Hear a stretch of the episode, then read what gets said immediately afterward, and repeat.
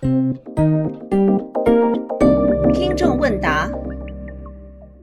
好，这段时间呢，又是四年一度的火热世界杯了，那就有很多听众啊来问我是不是球迷，看不看球，怎样才能科学的购买足球彩票？还有人听说今年是人工智能预测世界杯的元年，问我怎么看？还有很多围绕世界杯的问题。那我今天呢，就来蹭一个热点，简单的聊一下世界杯吧。我听说呢，有很多人为了看球把工作都辞掉了，等世界杯结束以后啊，再去找工作。我觉得这种啊才叫真球迷。不知道我的听众当中啊有没有这样的真球迷？那我呢，可能连伪球迷都算不上，我只会在淘汰赛开始后呢看完整的比赛。但如果遇到后半夜才开始的话，我也基本上是熬不住的，睡觉优先。所以呢，对于足球啊，我肯定算是一个外行。因此呢，本期节目的重点呢是与足球本身无关的，我只是借着足球的这个话题来跟大家简单介绍一下人工智能预测世界杯的技术原理到底是什么。但是为了能够在举例子的过程中啊，不至于显得完全不懂足球，我呢找到了我的一位很内行的老听众比尔先生。Hello，大家好，我是科学有故事的听众比尔。呃，汪老师的节目我是从仰望星空开始听的，我非常喜欢这个专辑，然后他的付费专辑每一期我都有买。好了我先介绍一下我自己啊，我是二零一四年入行做足球分析节目的，现在是腾讯签约的一档足球数据分析节目的一个栏目主。呃，我也曾经制作过两百多期的足球分析、数据分析的一些视频，在过去的比赛分析里面。二零一六年的欧洲杯，还有二零一八年的欧冠杯，这两个大赛我仅仅是失误了四点五场。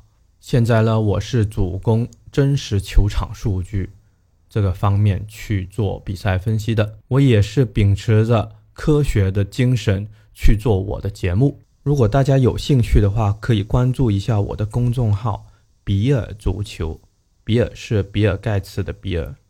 好，这个先谢谢比尔啊，有了他在我边上随时解答我的一些问题呢，我心里就有底多了，不至于啊闹出一些笑话。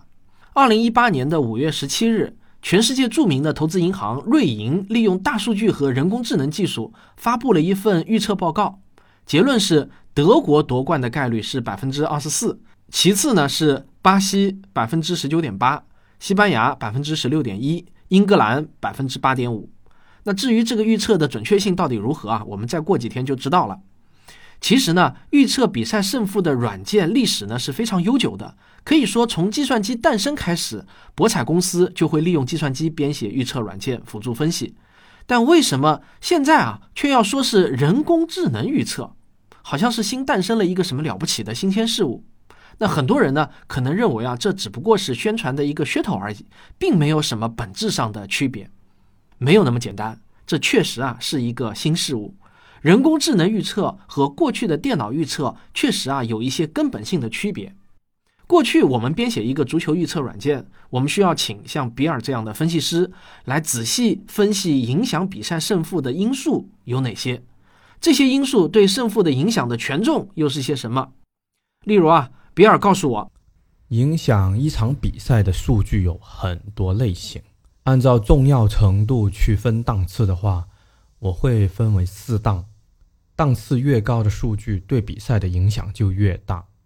先说 S 级，S 级里面有伤停，有阵容的完整性，中场核心的实力，中场核心的状态，最后一个是配合中场球员的人员的多少。这里面我老是提到中场核心，是为什么呢？就是因为中场核心会是中中场或者前腰或者后腰，他们在每一个队伍了都是攻击或者防守的起点。要是这个起点出了差错，后面就会影响流畅性。如果中场本身出现问题了，那后面的一环扣一环的战术逻辑就不攻自破，就不能执行下去了。至于 A 级影响可能就小一点，球队的风格、教练的经验、球队得分方案的多少、球队防守球员的默契如何等等，就属于 A 类。B 类的话，球员的休整时间、球员的锻炼的机会、球员的大赛经验、年龄、个性等等，都会影响这个比赛，但就不是非常重要了。到了 C 级，很多人一直在说的啊，气候纬度时差这东西，还有球员的这个精神面貌。你看啊，这些知识过去的电脑呢是不可能拥有的，因为电脑哪里懂足球呢？它只能依赖于人编写的一个数学模型，由人来创建一套计算胜负的算法。说白了，在传统的预测软件中，计算机只是起到了一个计算器的作用。如果你精通 Excel 的制作，再加上一个比尔的话，你们俩啊就能完成一个还不错的预测世界杯胜负的电子表格。但是到了人工智能时代，一个精通人工智能程序编写的程序员，他就可以不再需要一个像比尔这样的懂足球的分析师，就能做预测软件了。他怎么做呢？靠的就是机器学习。今天我们所谓的人工智能，它的本质呢，其实就是机器学习。好，假设我现在呢就是这个程序员，那我根本就不需要知道刚才比尔讲的那些因素啊，到底哪些重要，哪些不重要。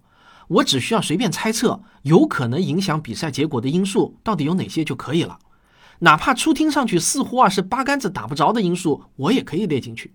比如说球员有没有孩子。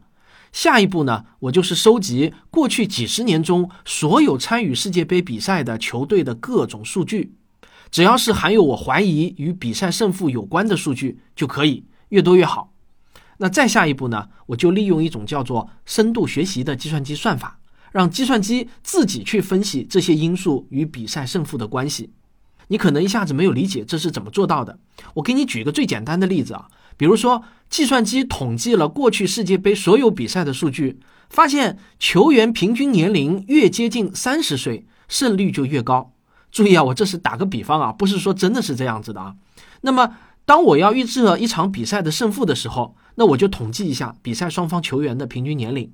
然后啊，我就预测更接近三十岁的那个队伍获胜。虽然我完全不知道这是为什么，但是过去的统计数据的结果啊，它就是这样的。那至于到底是什么原因，我或者说啊，计算机根本就不需要去管，也不需要去知道。现在呢，这样的深度学习算法啊，都是现成的。最流行的机器学习的编程语言啊，是 Python。你可以很容易在网上下载别人已经封装好的程序库。那这些程序库啊，就像是一个黑盒，你只需要使用几条简单的程序语句，给这个黑盒输入数据，指定一些参数，那这个黑盒呢，就能输出它从这些数据中分析出来的你指定的那些关键词的相关率。而且啊，你还可以不断的让机器自我学习迭代。比如，你创建好了世界杯预测一点零的程序，当世界杯开始以后啊，你就让它根据自己的预测，不断的与实际比赛结果比较。如果预测准确呢，就好像是下围棋获得了胜利；预测不准确啊，就是失败。机器就可以根据胜负的情况，不断的重新调整自己的算法。现在阿法狗的升级版就是通过自己和自己下围棋来不断的调整自己的算法。它的道理呢是相通的。过去啊，我们总觉得没有会下棋的人参与，怎么能编写下棋软件呢？没有精通中英文的人参与，怎么能写出翻译软件呢？那么，在大数据和机器学习时代，真的就不需要了。计算机只关心统计结果，不关心它们的因果关系。从这个例子中啊，我们可以得出这样两个结论：第一，人工智能依赖已知的数据工作，你喂给它的数据越多，它就可以预测的越准确；反之啊，它如果吃不到数据，它就无法工作。第二，人工智能本质上只是一种数学统计模型的具体应用，本质上呢，还是一个计算器。只是计算公式超级复杂，运算速度超快而已。计算机并没有思考，它并不真正的懂足球，它甚至啊完全不知道它是在预测足球赛。它唯一知道的，只是在不断的调整一些关键词与另一些关键词之间的统计相关性。因此呢，对于预测世界杯来说，真正困难的是找到足够多的有效的数据喂给你的程序吃。你喂给机器学习程序的数据越多越真实，它从中总结出来的规律也就越准确。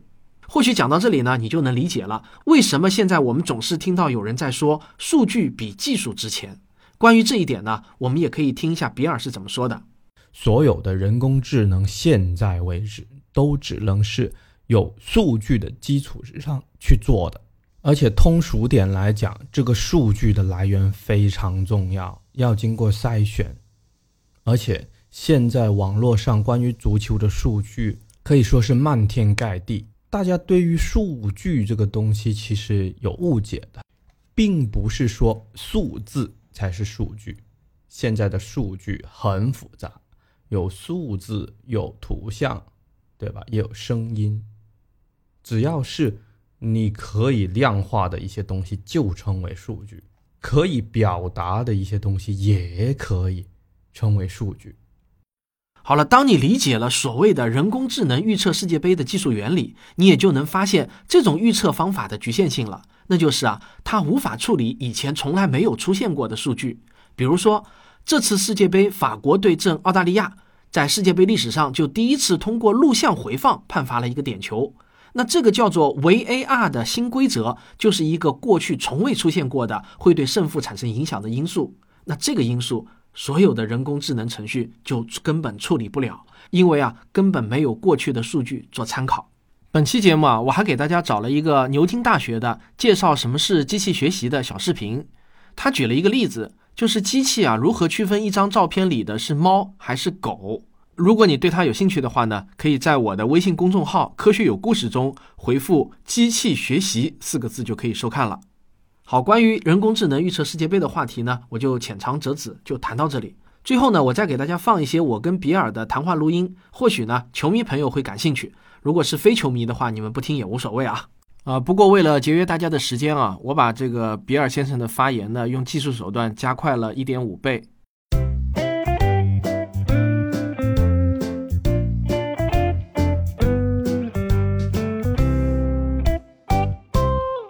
比尔，前两天有一场爆冷的比赛，就是德国队负于了墨西哥队。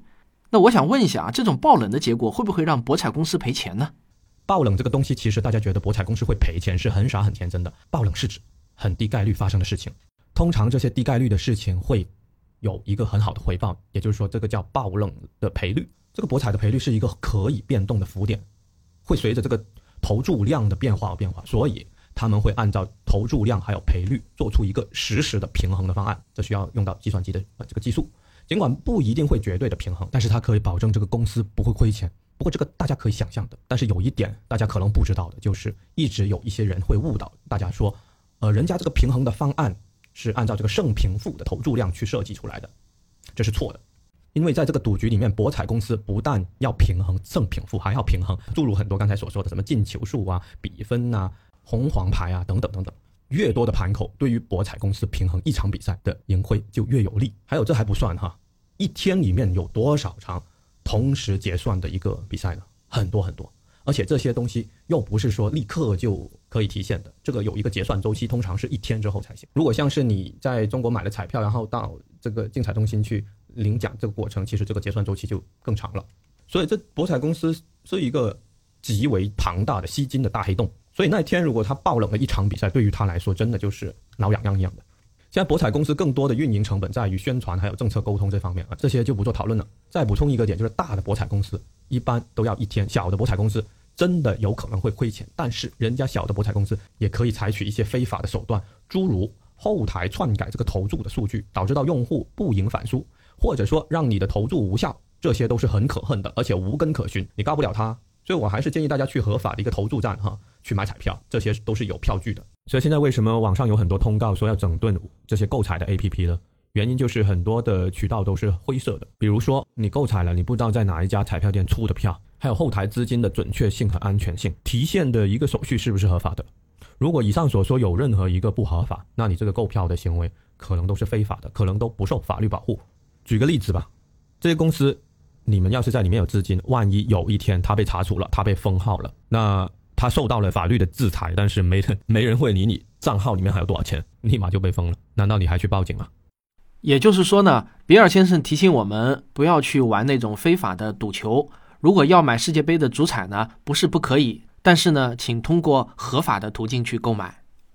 不过比尔，我好像听说呢，有些博彩公司啊，他反倒是喜欢爆冷，为什么会这样？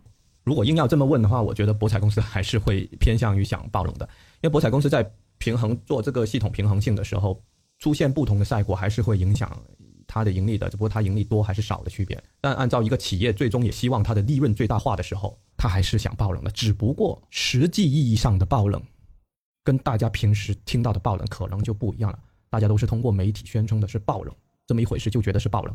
比如说德国这场比赛，我们在分析的时候就已经判断到了德国的中场有很大的问题。按照伤病还有中场的状态来说，德国会出现平局，甚至输球的概率都会很大。所以德国那天的比赛，在专业的数据分析上面，其实并不能称作为爆冷。比如这届世界杯的很多标题党就会传播巴西夺冠啊、英格兰已经没落啊这些消息，普通人看了就会愿意相信他们自己想相信的部分，特别是一些阴谋论的一些软文啊，充斥着这个网络。所以这手段呢，可以大跟大家爆料一下哈，就是嗯，博彩公司呢会有很多自己的一个合作网站，而且这些网站呢都会伪装成为数据网站。比如说有一个叫 WhoScore 的公司，就是跟三六五在合作。嗯，实际上呢，这个公司它是不产生数据的，他们的一些数据是要去到另外的数据公司去买接口，然后自己拿回来用。例如说，Opta 就是它的一个数据的提供商，然后拿到数据以后呢，他们会安排自己的软件工程师做二次的开发，最终变成了一种图文并茂的数据给用户去看，给用户去分析。你要说这些数据的真实性啊，还并不是用户可以自己参透的。这个看来每一行啊都有很深的水。那谢谢比尔能够参与我们的节目。如果大家喜欢足球，喜欢世界杯，那你可以关注一下我的公众号“比尔足球”。比尔是比尔盖茨的比尔。好的，最后一句话大家听清楚了吗？喜欢足球的朋友可以去关注一下比尔足球啊。好，那这就是本期的听众问答，咱们啊下期再见。